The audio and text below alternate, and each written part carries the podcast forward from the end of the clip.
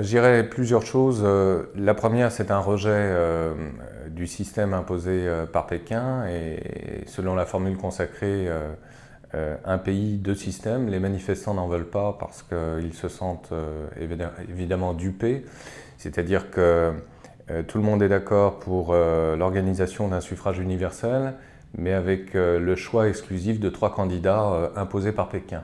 Donc évidemment, personne n'en veut, les, dés sont pipés, et donc il y a une montée en tension euh, de, ces manifestations euh, qui s'inscrit euh, finalement dans, le temps long, c'est-à-dire que déjà dès le mois de juin de cette année, il y a eu des célébrations comme jamais de la mémoire de Tiananmen du 4 juin 1989 par les Hongkongais, et puis ensuite il y a eu des arrestations de pas mal de manifestants au mois de juillet. Tout cela a radicalisé justement les choix euh, des manifestants de Hong Kong. Mais avec une différence, il faut bien le préciser justement à nos, spectateurs, euh, c'est que les événements de Hong Kong n'ont rien à voir précisément avec Tiananmen. Rappel historique, Tiananmen, euh, mai-juin 1989, c'était la velléité pour la société continentale chinoise de vouloir encore espérer associer une certaine idée du socialisme avec euh, les velléités euh, d'un socialisme à visage humain, si vous voulez. C'était un peu ça. Façon euh, Hongrie de Naji 1956, c'était un peu ça. Hong Kong, c'est pas du tout ça. Hong Kong, c'est en fait la confrontation de deux systèmes. Celui d'une Chine impériale, agressive, qui ne tient pas ses engagements depuis la rétrocession de Hong Kong, ancienne colonie britannique, et puis euh, de l'autre un système libéral euh, d'inspiration véritablement occidentale. Et euh, c'est très net justement dans les revendications des manifestants et surtout du triumvirat qui est à l'origine de ces manifestations, deux universitaires et un prêtre baptiste, hein, il faut le rappeler, c'est-à-dire que tous ou quasi sont plus ou moins imprégnés de culture chrétienne. Et ça, ça me paraît tout à fait intéressant. Euh, il faut rappeler, comme l'avait fait un, sinologue euh, d'origine néerlandaise, Jan Buruma, euh, que dans l'histoire chinoise de la dissidence, la référence au christianisme est, constante. Et évidemment, les droits de l'homme procèdent également de cette culture chrétienne. Et toute l'élite hongkongaise, et en particulier ces trois hommes qui sont à la tête des manifestants, euh, ont été marqués justement par un background chrétien. Tous sont passés par des écoles soit protestantes, soit catholiques. Et ça compte, y compris euh, lorsqu'on étudie cette euh, déjà grande figure, un adolescent qui a tout juste 18 ans, Joshua Wong, qui a fait lui-même ses études dans une école protestante.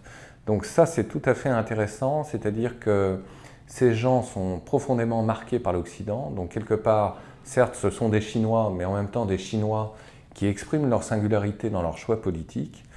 Et puis, euh, ce sont des gens également qui se démarquent euh, en tout point euh, de Pékin par une revendication également qui se veut pacifiste d'un point de vue des références idéologiques. On se réfère à Martin Luther King, on se réfère à Gandhi.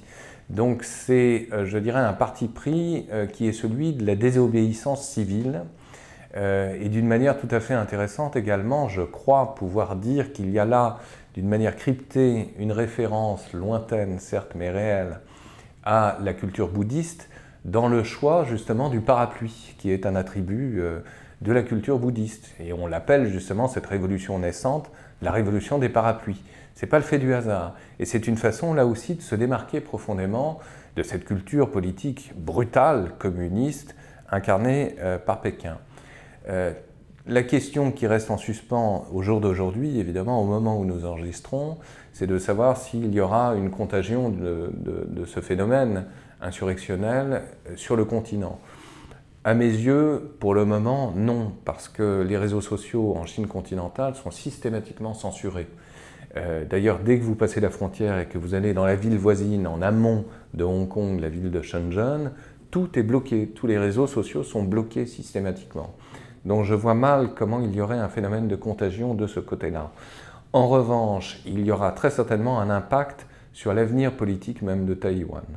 Parce que euh, Taïwan est confronté exactement au même problème que Hong Kong, Taïwan refuse le programme qui lui est proposé depuis des années déjà par les dirigeants de Pékin, un pays, deux systèmes.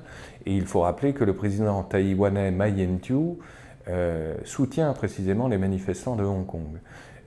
et, va être très certainement conforté dans le choix d'un refus euh, de, des propositions de Pékin, euh, d'une union future entre Taïwan et, la Chine, ainsi que euh, le parti rival de l'actuel parti taïwanais qui est au pouvoir, le parti du Kuomintang, à savoir le DPP, qui d'ici deux ans très certainement l'emportera aux élections présidentielles et qui sera lui-même conforté dans ce choix similaire, c'est-à-dire refuser la politique de Pékin.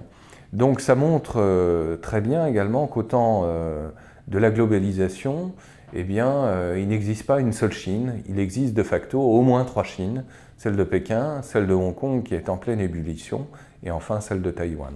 À suivre.